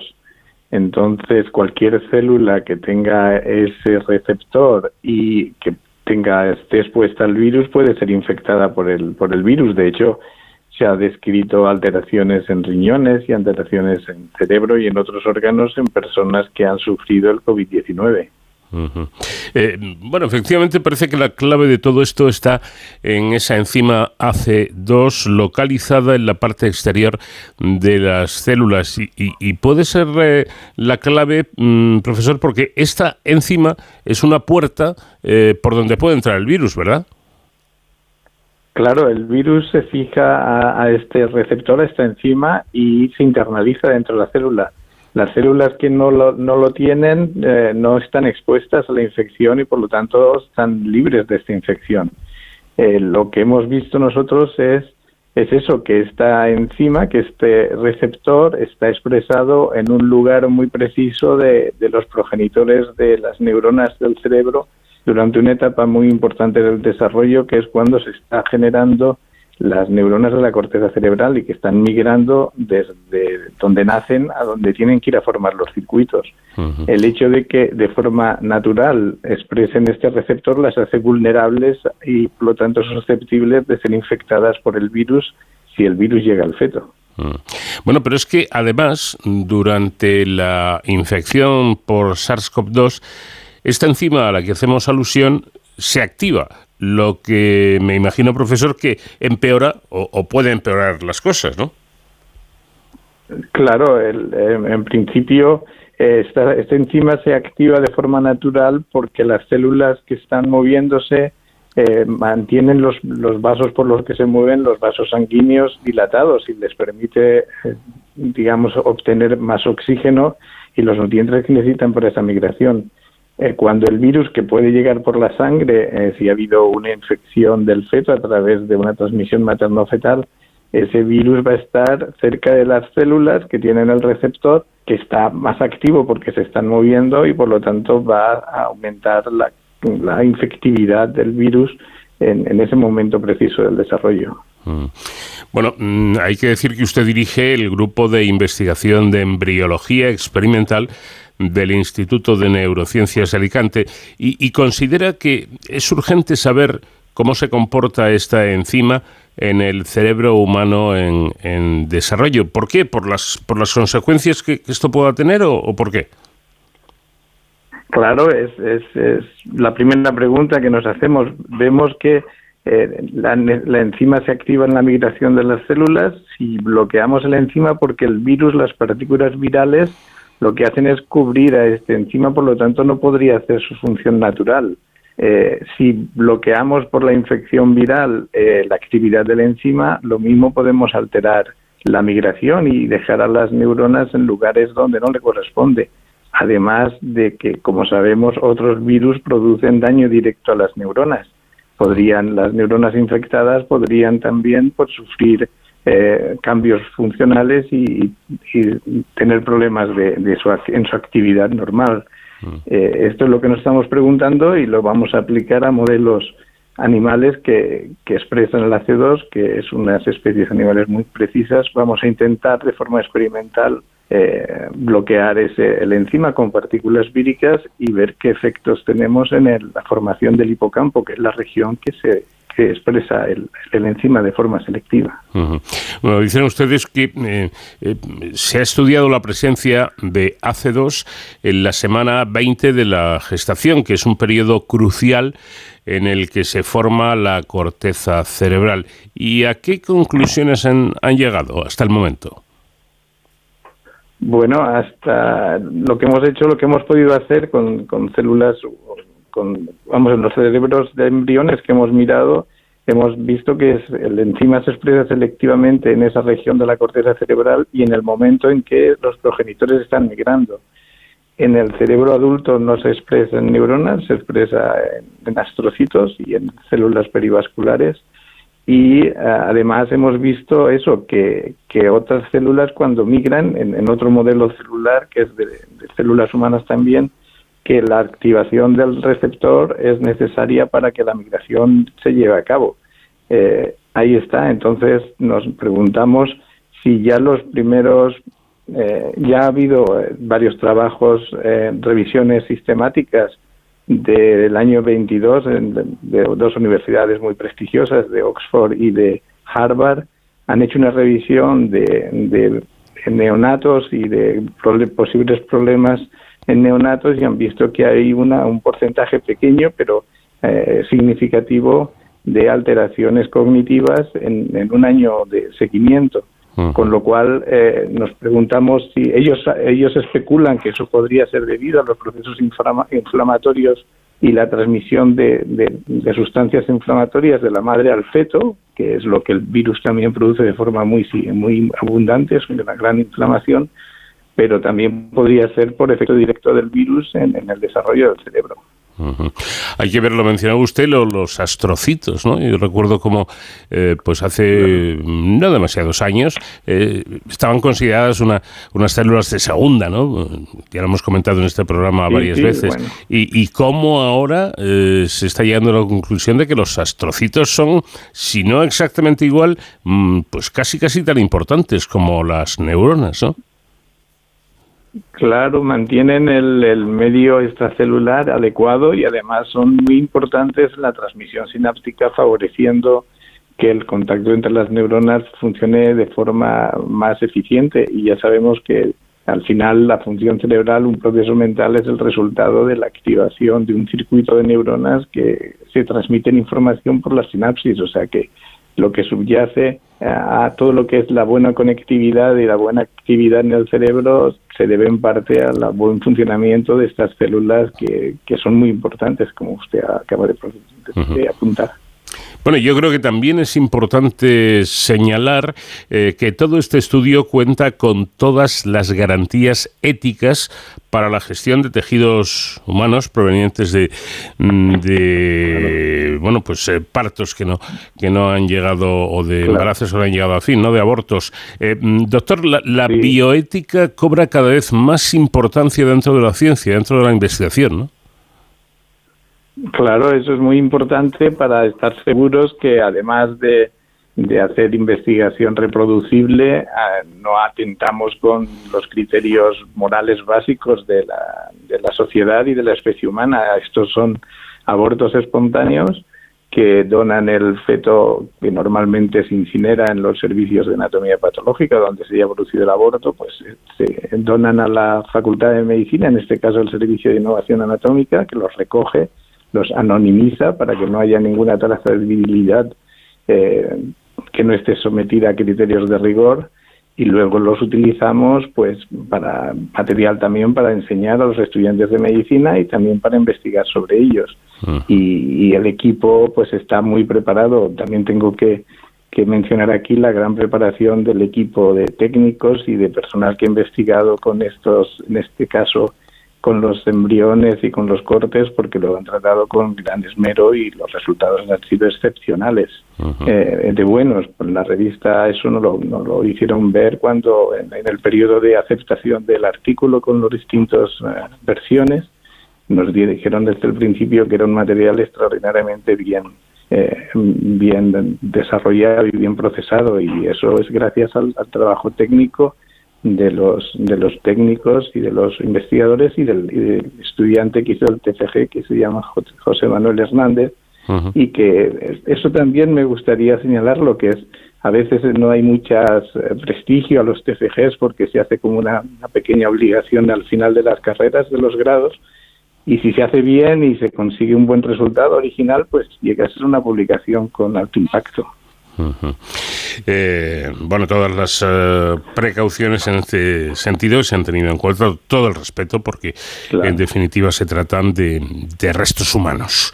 Eh, sáqueme de, una duda, porque lo he leído, pero no lo termino de pillar. Eh, ¿Qué es el giro dentado? Ah, bueno, es una parte de, esta región de la corteza cerebral que se llama hipocampo, ¿Mm? eh, que tiene un aspecto, cuando miramos el cerebro humano, tiene un aspecto como de una, eh, eh, unos dientes desde la visión externa macroscópica y por eso se le llama giro dentado, que es la vuelta en forma de dientes, quiere decir. Y es la región donde eh, para cualquier cosa que queremos memorizar los primeros los primeros contactos en la región que va a hacer las memorias entran en las neuronas del giro del giro dentado es una región muy especial incluso es la región donde en roedores hay neurogénesis toda la vida y en humanos donde el último momento es la región que produce neuronas eh, hasta más tarde, al final de la primera infancia, todavía se están produciendo nuevas neuronas en el giro dentado. Por lo tanto, una región, desde el punto de vista estructural, anatómico, muy importante y desde el punto de vista funcional es fundamental para poder hacer memorias, eh, que ya sabemos que eso es la base de la cognición y del aprendizaje. Mm. Pero hay que señalar algo que, parece muy importante. Hay que comentar que solo un estudio científico anterior había demostrado la existencia de la AC2 en células cerebrales de un feto humano, pero solo en las paredes de los ventrículos, en los plexos croideos. Pero ustedes, ustedes han demostrado que el virus podría diseminarse por otras partes del sistema nervioso y afectar a los mecanismos que actúan durante el desarrollo embrionario en, este. ¿Supone, ¿Supone algo grave esta posibilidad, doctor? Bueno, eh, lo que habían publicado antes era eso, que habían demostrado que en algunos fetos nacidos de madres eh, con COVID-19 que habían resultado en abortos, porque sabemos que el COVID-19 en las mujeres embarazadas producía prematuridad y a veces esa prematuridad era muy severa. Entonces habían visto a las C2 en los plexos corideos y daban como gran eh, novedad eso. Nosotros hemos visto también que pueden, por los plexos corideos, por el hecho de que en los fetos la barrera hematoencefálica, que en adulto es muy importante para mantener al cerebro aislado de los tóxicos que puedan ir circulando por la sangre, pues eh, la barrera hematoencefálica en los fetos es, eh, está inmadura y es mucho más permeable.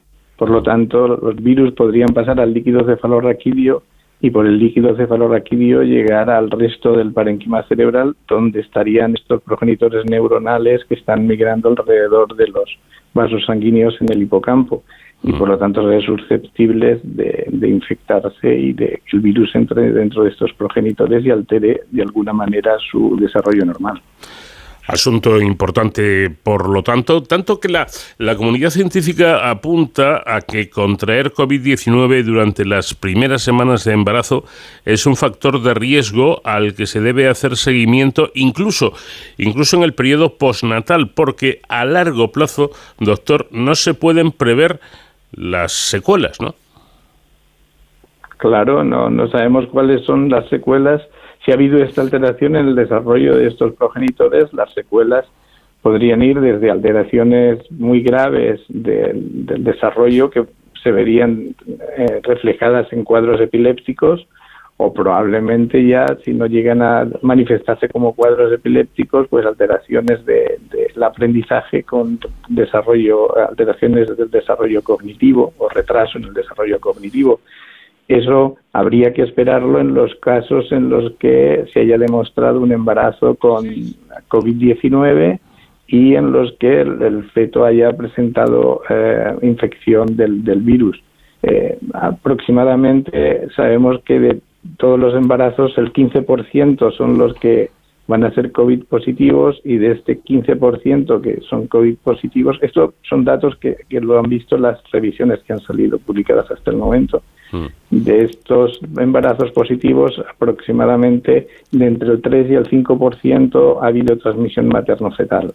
En esos casos es en los que habría que esperar o tener en expectativa que si aparece alguna alteración de tipo cognitivo o epiléptico, pues podría ser debida a que el virus ha infectado al hipocampo. Bueno, lo cierto es que el SARS-CoV-2 lleva mucho tiempo con, con nosotros y han surgido nuevas variantes de este coronavirus. Nuevas variantes, profesor, que parece ser son menos agresivas. ¿Por qué? ¿A, qué se debe?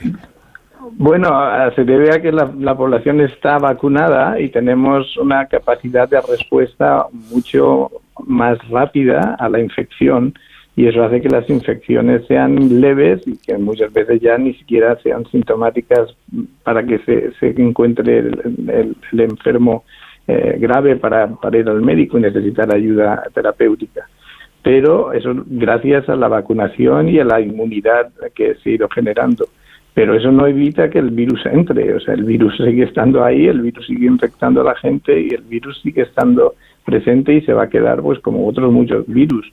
y ya sabemos que lo que ha ocurrido es que ha habido una, no, no, estábamos no teníamos anticuerpos porque la especie humana nunca había estado expuesta a este tipo de virus de forma tan tan severa y esto va o sea va a tener repercusiones eso es algo obvio ya las ha tenido de forma aguda en las muertes agudas durante la pandemia las está teniendo ahora en los procesos en el post covid de mucha gente que ha sufrido que ha sufrido el covid 19 y sin duda pues deberemos de esperar repercusiones a largo plazo, medio plazo en, los, las personas que han estado embarazadas y que han tenido niños en esa época. Afortunadamente serán poco abundantes, porque ya le digo que es solo entre el 3 y el 4%, pero eh, el hecho de que se hayan eh, infectado 700 millones de personas, esas porcentajes tan pequeños se pueden convertir en una población bastante significativa.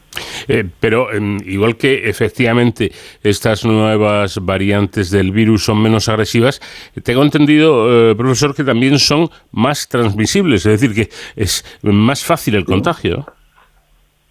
Claro, porque de hecho tienen mayor, mayor afinidad a este receptor de las células, del AC2, por lo tanto, eh, se ponen más partículas sobre cada receptor y por lo tanto son mucho más infectivas y son mucho más propagables. La población se va a exponer a ellas de forma más eh, abundante y, más numerosa. y es eso, porque las, los virus eh, necesitan a las células para, para, proliferar y entonces cuanto más infectivos son, más proliferan y las cepas más infectivas dominan sobre las menos infectivas. De todas formas, eso es obvio, vamos a ir seleccionando cada vez cepas más infectivas por este fenómeno natural de que las más infectivas van a ser las que van a proliferar más. Mm. Eh, y una última mm, cuestión, porque ya que hablamos de, del SARS-CoV-2, eh, yo creo que siempre resulta interesante mencionar la, la vacunación. A estas alturas, eh, profesor, sigue siendo importante vacunarse, que la población en la, en la mayor medida posible tenga sus, todas sus dosis de vacunación? Claro, es, es absolutamente fundamental. Yo creo que estamos hablando, hemos recuperado en cierto modo casi un alto porcentaje de lo que es la, la relación social normal gracias a las vacunas. Sin las vacunas estaríamos todavía sufriendo graves problemas de eh, efectos eh, clínicos negativos en las personas infectadas y de olas de infección progresivas que afortunadamente las vacunas han cortado de forma muy radical y eso nos permite pues estar digamos a, salvo de que si nos infectamos no vamos a sufrir una enfermedad grave que va a poner en peligro nuestra vida.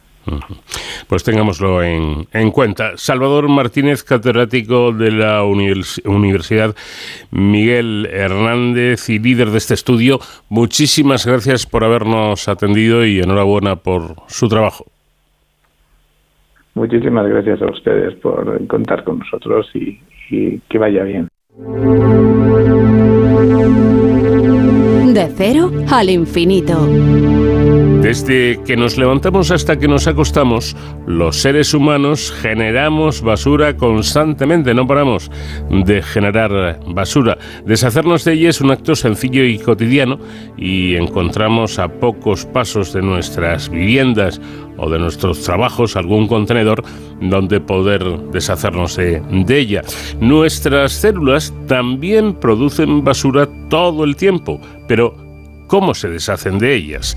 El mecanismo que utilizan para mantenerse limpias es conocido como autofagia, un término que proviene del griego y que significa comerse a uno mismo. Estas son las primeras líneas de un interesante artículo publicado en el blog del CSIC y que lleva la firma de Laura Baños Carrión, que es investigadora del Instituto de Biomedicina de Valencia. Laura, ¿qué tal? Muy buenas noches. Hola, muy buenas noches. Un placer estar con vosotros. Y, para nosotros también tenerle con tener aquí en el programa. Bueno, ¿y, cómo hacen las células para eh, mantenerse limpias?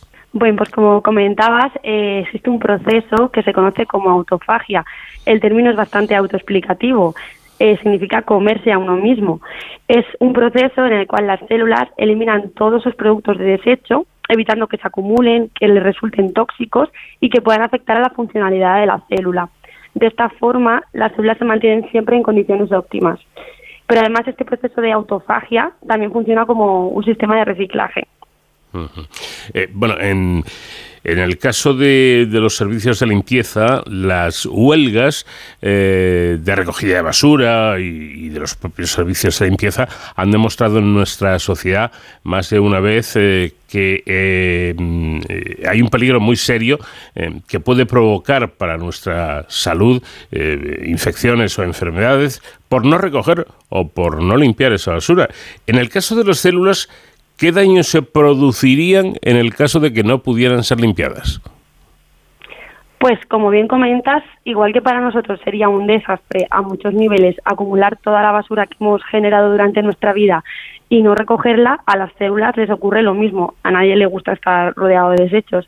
En su caso, se ha demostrado que cuando este sistema no funciona correctamente, y cuando digo que no funciona correctamente me refiero tanto por inactivación del sistema como por hiperactivación, ya que ningún extremo es bueno, pues puede dar lugar a ciertas enfermedades, tanto neurodegenerativas, cardiovasculares, autoinmunes, metabólicas e incluso algunos tipos de cáncer. ojo, por, ojo, por lo tanto, que no es un, problema menor, ¿eh? que puede dar lugar a, a serios problemas y, graves patologías. Bueno, las células dice usted que funcionan como, como una aspiradora, es decir, se tragan su, su propia sociedad y por eso el nombre ¿no? de, de eh, autofagia, que quiere decir, como ya hemos mencionado, comerse a, a sí mismo. Efectivamente, como decía, el término es bastante autoexplicativo. ¿Por qué comerse a uno mismo? Pues porque las células en su interior pues tienen una serie de compartimentos celulares llamados orgánulos, también tiene una serie de proteínas, entre otras muchas cosas, que ayudan a que la célula funcione correctamente. Bien, pues gracias a este proceso la célula es capaz de detectar todos aquellos orgánulos y proteínas que están dañadas, que no funcionan correctamente o que simplemente ya no necesitan para evitar que resulten tóxicos para la célula. Eh, bueno, lo que produce la basura en, nuestras casas, en nuestra sociedad, eh, pues ya lo sabemos, ¿no? Son los, los desechos orgánicos hasta papel que hemos utilizado, plásticos, etcétera, etcétera. Pero, ¿qué es lo que produce la basura en, en las células? A ver, la basura la producen las propias células, igual que nosotros, por el uso de las cosas, al final se van generando desechos, por ejemplo, utilizamos un teléfono y a los X años pues ya no funciona. Pues mm. para las células es lo mismo, tienen componentes que por el propio uso, por el propio metabolismo celular se van desgastando y, al final se, se, convierten en productos de desecho, pero también pues hay cosas que de repente ya no se necesitan y que, y que las tienen que eliminar. O sea que al final lo podríamos equiparar a los humanos, a la basura de las células funciona un poco igual que la de los humanos. No somos tan... Se genera por, por uso. Claro, no somos tan distintos, por, por lo tanto. También leo en su artículo que en condiciones normales este proceso ocurre a niveles basales. A mí lo de basales me suena a, a pequeño. ¿Qué quiere decir exactamente? Cuando nos referimos a niveles basales, estamos refiriéndonos a que el proceso ocurre como a unos niveles mínimos, pero suficientes como para garantizar la calidad de la célula, es decir, que funcione correctamente, que esté en condiciones óptimas. O sea, basal en este caso es porque es un proceso necesario que está ocurriendo siempre, de forma constante, siempre y cuando la célula no esté alterada, en condiciones normales, diríamos. Ya. Eh, también es interesante comentar que todo este proceso se ve incrementado ante, eh, pues no sé, situaciones de, de estrés o demanda energética, ¿no? Efectivamente. Como decía, es un proceso que sucede siempre pero en situaciones de estrés celular, aquí es importante recalcar celular, que no es lo mismo que el estrés que podemos sufrir nosotros como personas. Este estrés celular pues podría referirse a una falta de oxígeno celular, a una falta de nutrientes, a la acumulación de orgánulos dañados, pues toda esta situación que se salga de la normalidad de la célula puede incrementar este proceso como un intento de la célula de sobrepasar esta situación de estrés. Mm. Eh, bueno, en, la casa de cualquier persona, el, primer paso para el tratado de, las basuras es depositarlas en una bolsa específica, ¿no? En la, bolsa de basura. Eh, ¿El organismo dispone de bolsas de basura? Efectivamente, el autofagosoma eh, sería como una bolsa de basura celular que recoge todos estos residuos que deben ser eliminados de las células. Como una especie de comecocos que se va tragando la suciedad y todo aquello que la célula ya no necesita y lo, lo engloba en, en una, una, especie de vesícula y, pues ya se procesa. Bueno, todo bien organizado ¿eh? por parte de nuestro organismo, pero aparte de esas bolsas de basura, si no he entendido mal, también tenemos una especie de plantas de reciclaje que son los liposomas. Sí, cuando estos autofagosomas engloban los residuos celulares dañados o que ya no son útiles, los envían, como tú bien comparas, a las plantas de reciclaje celulares, que serían los lisosomas. Estos lisosomas tienen un alto contenido en enzimas digestivas que funcionan como una especie de tijeras celulares que van descomponiendo prácticamente cualquier tipo de material biológico en los pequeños elementos que lo forman y de esta manera pueden ser reutilizados para otros usos. Interesante. El, el organismo, mmm, no se me da la sensación de que es todo un ejemplo de reciclaje, ¿verdad? Es un gran ejemplo. En el organismo nada se desaprovecha. Las piezas descompuestas se convierten en nuevos componentes celulares que pueden volver a utilizarse, como decía, ahorrando así energía. Por ejemplo, una proteína eh, que tiene una determinada función y está defectuosa se degradaría en aminoácidos, que serían los pequeños elementos que forman esta proteína, y podrían volver a reutilizarse para formar una nueva proteína, pero en este caso funcional, en, lugar de tener que sintetizarse de cero. Entonces, de esta manera la célula ahorra energía, recicla.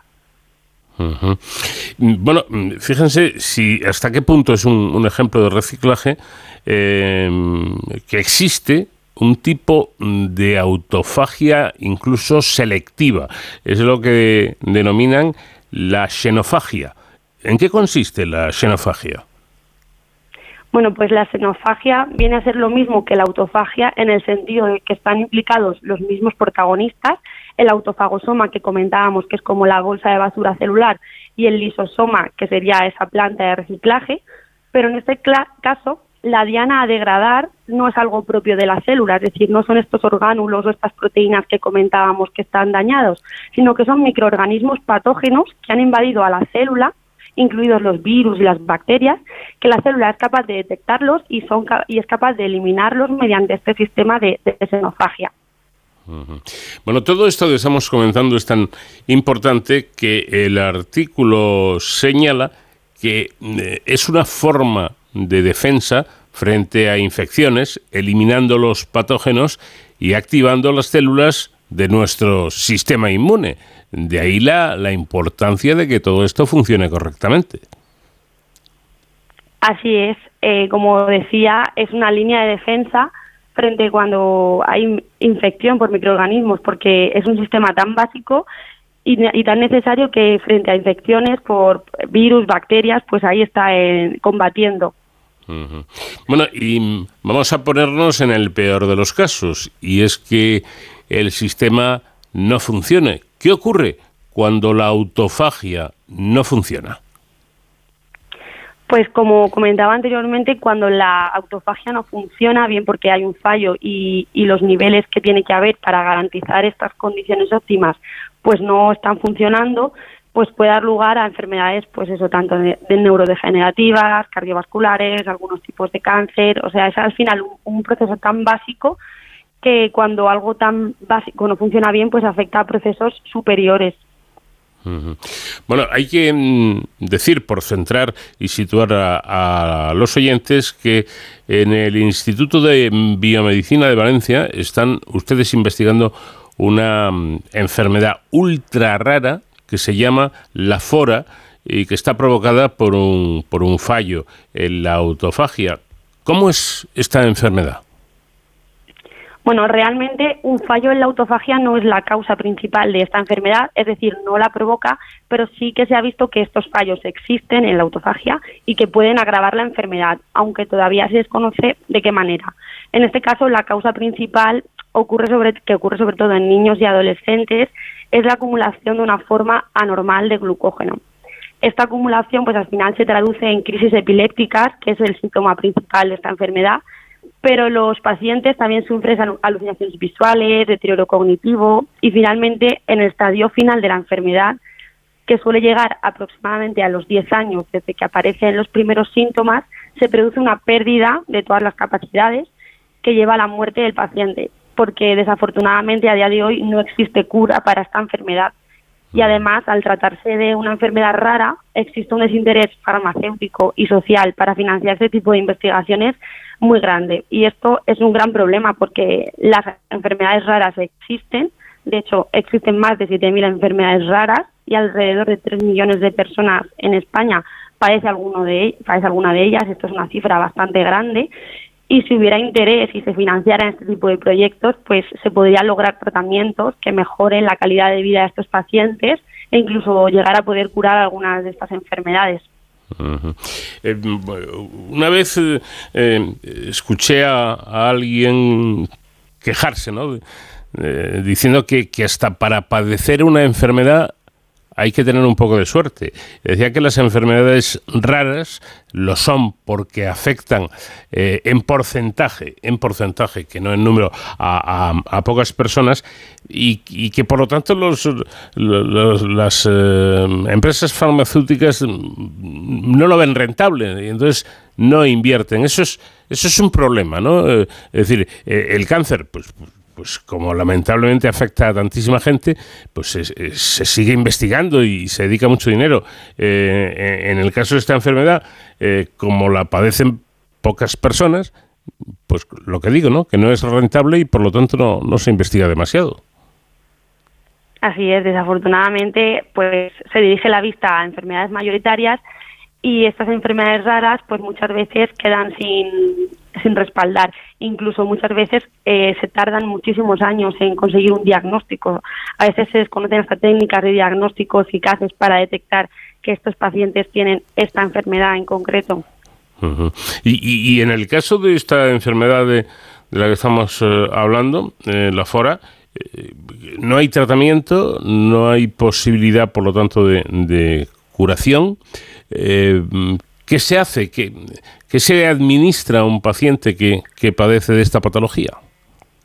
Pues al principio se les trata con, antiepilépticos generales, eh, pero conforme evoluciona la enfermedad, pues se van volviendo resistentes a este tipo de fármacos y pues al final no tiene tratamiento, el paciente en pocos años ya, ya muere.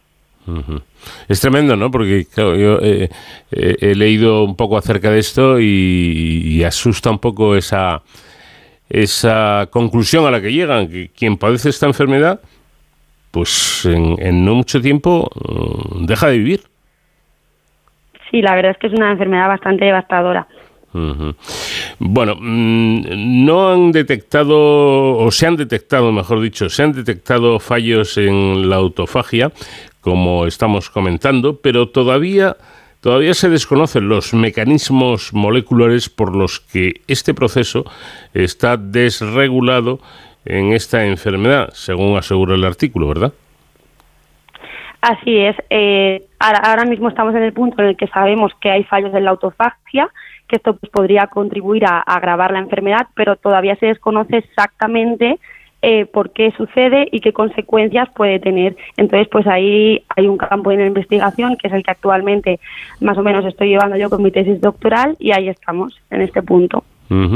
Eh, yo sé que en, investigación, en, ciencia, las cosas eh, están marcadas por unos tiempos y no hay que no hay que obsesionarse con, con avanzar demasiado deprisa, sino con de, avanzar correctamente, ¿no? ¿Cuál sería el siguiente paso en la investigación de la enfermedad de la fora? Pues hay muchas líneas de investigación abiertas, eh, tanto pues están buscando fármacos que sean realmente efectivos y que y específicos para esta enfermedad, se están intentando ver qué rutas hacen que al final, como decía, la causa principal es el acúmulo de glucógeno, pues por qué se empieza a acumular, este glucógeno, cómo se puede eliminar estos acúmulos para que el cerebro pues al final funcione de forma normal. En cuanto a la autofagia, pues es un mecanismo que está em, tiene como muchos pasos y puede fallar a muchos niveles. Entonces, pues eh, una de las formas de enfocar este estudio pues es ir paso por paso viendo qué falla, si falla, no falla. Claro, todo esto es es complicado, sin, sin duda alguna. en su caso, Laura, ¿qué le lleva a usted a, a decidirse por, por, por esta patología repito, no rara, ultra rara y por lo tanto imagino que ultra complicada. Em, eh, ¿Cómo se encuentra usted con, eh, con, este, con este trabajo por, por desarrollar? ¿Qué le lleva hacia él? Bueno, pues al final es algo satisfactorio también saber que estás contribuyendo en, en algo que puede ayudar a personas que en algunos casos se olvida. Entonces, pues personalmente es algo también motivador y, bueno, aún así la ciencia es algo complicado porque, como decía, pues no hay mucha financiación, pero bueno, pues en ese sentido pues hay que tener un poco de vocación, supongo que como en cualquier otra profesión. como en cualquier otra o quizá todavía más, ¿no? Porque eh, cuando uno cuando uno echa un vistazo a, a cómo están las cosas en la, en la, investigación y escucha sobre todo a los investigadores jóvenes, como, como en su caso, pues dice, caramba, ¿cómo, cómo trabaja esta gente, ¿no? Que, que, llevan muchísimos años estudiando, preparándose, trabajando muchas horas en un, en un laboratorio y, da la sensación de que a ustedes no, no se les trata todo lo bien que deberían, ¿no? Claro, al final mucha gente, muchos talentos españoles que han estudiado pues estas líneas de investigación al final acaban yéndose al extranjero porque aquí en España pues tampoco se reconoce mucho el, el labor que hacemos. Mm, ¿Usted era ya buena en bachillerato o, despuntó después? ¿Cómo ha sido esto? Yo, eh, yo era buena, sí. Eh, ya para estas carreras, la verdad es que tienen una nota de corte bastante alta y tienes que tener más o menos claro desde bachiller que a, a qué a qué te quieres dedicar. Exactamente. Porque luego para yo, yo por ejemplo ahora mismo estoy haciendo una tesis doctoral eh, que es, y para eso pues necesitas que la financie pues una beca y estas becas tienen unas notas de corte bastante altas entonces si desde que empiezas la carrera no eres consciente de que quieres acceder a ellas seguramente cuando hayas terminado la carrera si no has conseguido esas altas notas pues te quedes con las ganas de hacerlo y, y no puedas por, por no haber tenido claro desde un principio lo que querías hacer. Claro, no, no, no se trata de... Eh, bueno, voy aprobando, ¿no? En, en, estos casos hay, hay que sacar buena nota, ¿no? Hay que, si se puede llegar al sobresaliente, porque luego eh, la nota de corte, todo esto, todo esto influye. ¿Qué, qué estudia usted? ¿Qué carrera hizo usted? Pues yo estudié biotecnología en la Universidad Politécnica de Valencia y luego hice un máster en investigación biomédica. Y ahí en el máster fue cuando hice el trabajo de fin de máster en el laboratorio en el que estoy actualmente me gustó mucho la línea de investigación y pues me, me quedé con ellos para pedir una beca de tesis doctoral y, este es mi primer año. Y en principio pues estaré tres añitos más con ellos aportando mi granito de arena a la investigación de esta enfermedad. Pues a nosotros nos ha encantado hablar con, con usted, Laura Baños Carrión, investigadora del Instituto de Biomedicina de, Valencia. Eh, queremos agradecerle que nos haya atendido y, bueno, darle a, usted y a todo el equipo nuestra más cordial enhorabuena porque están investigando en algo muy difícil eh, y en algo muy necesario, pienso yo. Gracias y un saludo cordial. Gracias, un saludo. Tiempo para nuestros héroes sin capa con David Ferrero, que hoy nos va a hablar de las aeronaves no tripuladas. ¿Qué tal David? Buenas noches. Hola Paco, muy buenas madrugadas. Una vez más, pues encantado de estar con todos los oyentes de, de Cero al Infinito en este programa. Para seguir trayendo, como cada semana, a nuestros héroes sin capa para darles voz y que nos cuenten en primera persona en qué consiste su trabajo y, y cómo lo realizan. Hoy vamos a conocer una unidad eh, pues muy concreta de nuestras Fuerzas Armadas, precisamente de la, de la Armada, ¿no? de nuestra unidad de Fuerza Marítima. Eh, y vamos a descubrir que la Armada, cuando, alguien, cuando hablamos de la Armada siempre pensamos en las embarcaciones, en las fragatas, en los barcos, pero es que la Armada es mucho más. Aquí en este programa ya hemos hablado de la Infantería de Marina, por ejemplo, pero hoy queríamos centrarnos también en las unidades eh, aéreas que tiene la Armada en concreto de las unidades eh, no tripuladas, eh, de esos eh, conocidos popularmente como drones, ¿no? que nuestra Armada también tiene encuadradas además en la undécima Escuadrilla Aérea de la Armada, como decíamos. Una escuadrilla, una unidad que es la, más moderna de la flotilla de aeronaves de la, de la Armada Española, eh, ya que nace nada en los últimos años, como es evidente, ¿no? porque es cuando empiezan a surgir este tipo de modalidad de, aeronaves, eh, que son las que se tripulan eh, no por eh, pilotos que van a bordo de ellas, sino eh, de forma remota. Para conocer bien cómo funciona esta escuadrilla y con qué medios cuenta y cuál es precisamente su labor, contamos con su jefe, con el capitán de corbeta Francisco Javier Pita Leira, al que voy a saludar ya. Buenas noches, capitán de corbeta, bienvenido. Es un placer estar aquí con ustedes. El placer es nuestro porque además el, capitán de corbeta nos atiende fuera de nuestras fronteras, desde fuera de nuestras fronteras, donde no siempre es fácil eh, este tipo de conexiones, así que le damos las, gracias especialmente. Eh, bueno, la escuadrilla que usted manda eh, tiene asignadas dos sistemas aéreos tripulados de forma remota. ¿En qué consisten estos dos sistemas?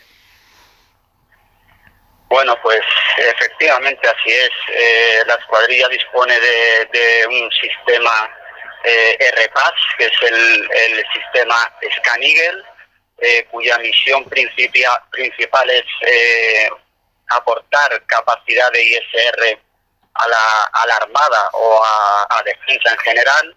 Y, en ello estamos precisamente ahora desplegados aquí en el Océano Índico y por otro lado contamos con eh, el sistema Scrap 2 de una empresa española de SCR eh, que no son aeronaves legalmente sino que son blancos aéreos y que eh, se utilizan para el adiestramiento de defensa antimisil y adiestramiento de tiro antiaéreo de las, de las unidades de superficie, principalmente las fragatas.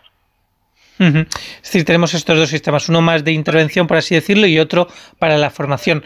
Sobre el Scanigel, eh, ¿qué, funciones consiguen con este sistema? ¿no? El primero que nos ha contado. Sí, pues el, el eh, su misión principal es eh, ofrecer, como digo, la capacidad ISR. ISR son las siglas en inglés de Intelligence, Surveillance and Reconnaissance, que viene a ser pues eh, obtención de inteligencia, eh, vigilancia y eh, reconocimiento. es un sistema muy, muy versátil, muy polivalente, que nos permite operar tanto en ambiente terrestre como en ambiente marítimo. principalmente las misiones en las que nos hemos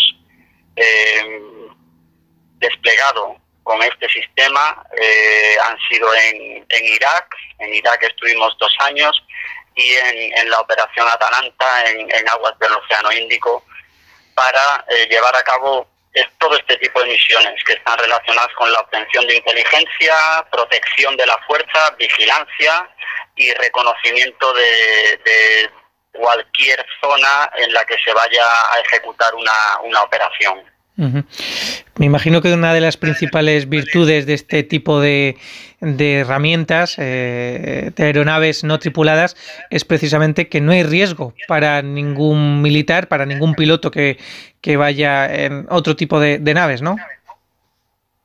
Efectivamente, esa es una de las, de las ventajas principales, el, hecho de poder eh, eh, meter una aeronave en una zona eh, en la que puede ser peligroso meter aeronaves tripuladas, eh, da una, una ventaja táctica muy grande al, al mando, al, al, jefe de la operación.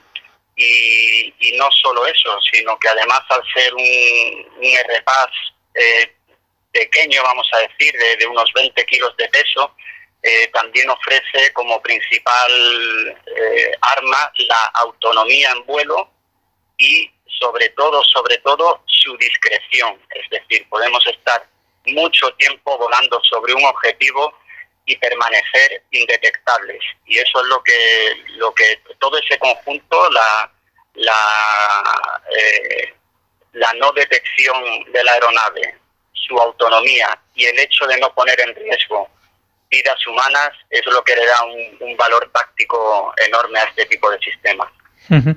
La escuadrilla se encuentra ubicada como cuartel general, por así decirlo, aunque ustedes nos atienden hoy desde el Índico, pero habitualmente en las instalaciones de la flotilla de aeronaves en, Torregorda, en Cádiz.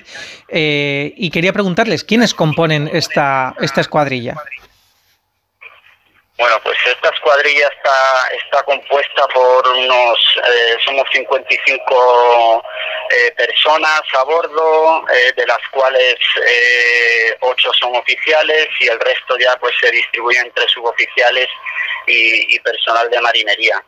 Em, de los cuales a día de hoy, por ser también un tema muy de moda, eh, tenemos a bordo cinco mujeres.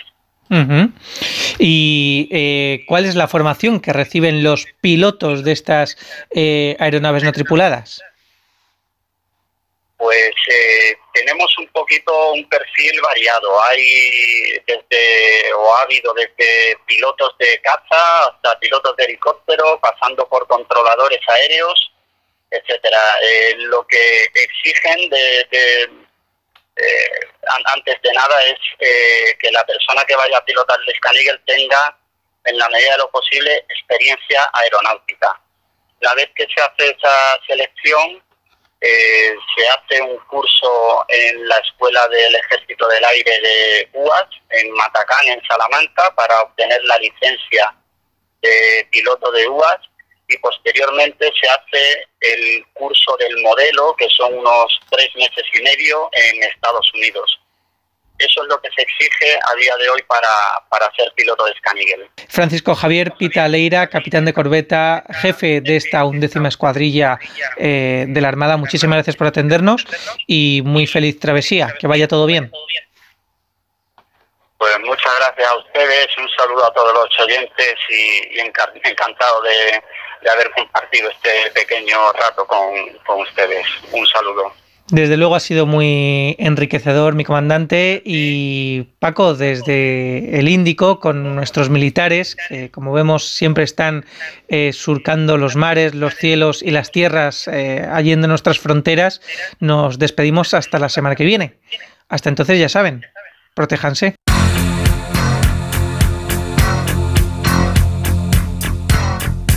Así llegamos al final de nuestro programa, esa edición de hoy con el recuerdo de Tina Turner. Nacho García estuvo en la realización técnica. Les hablo encantado Paco de León. Tina, simple the best. Adiós.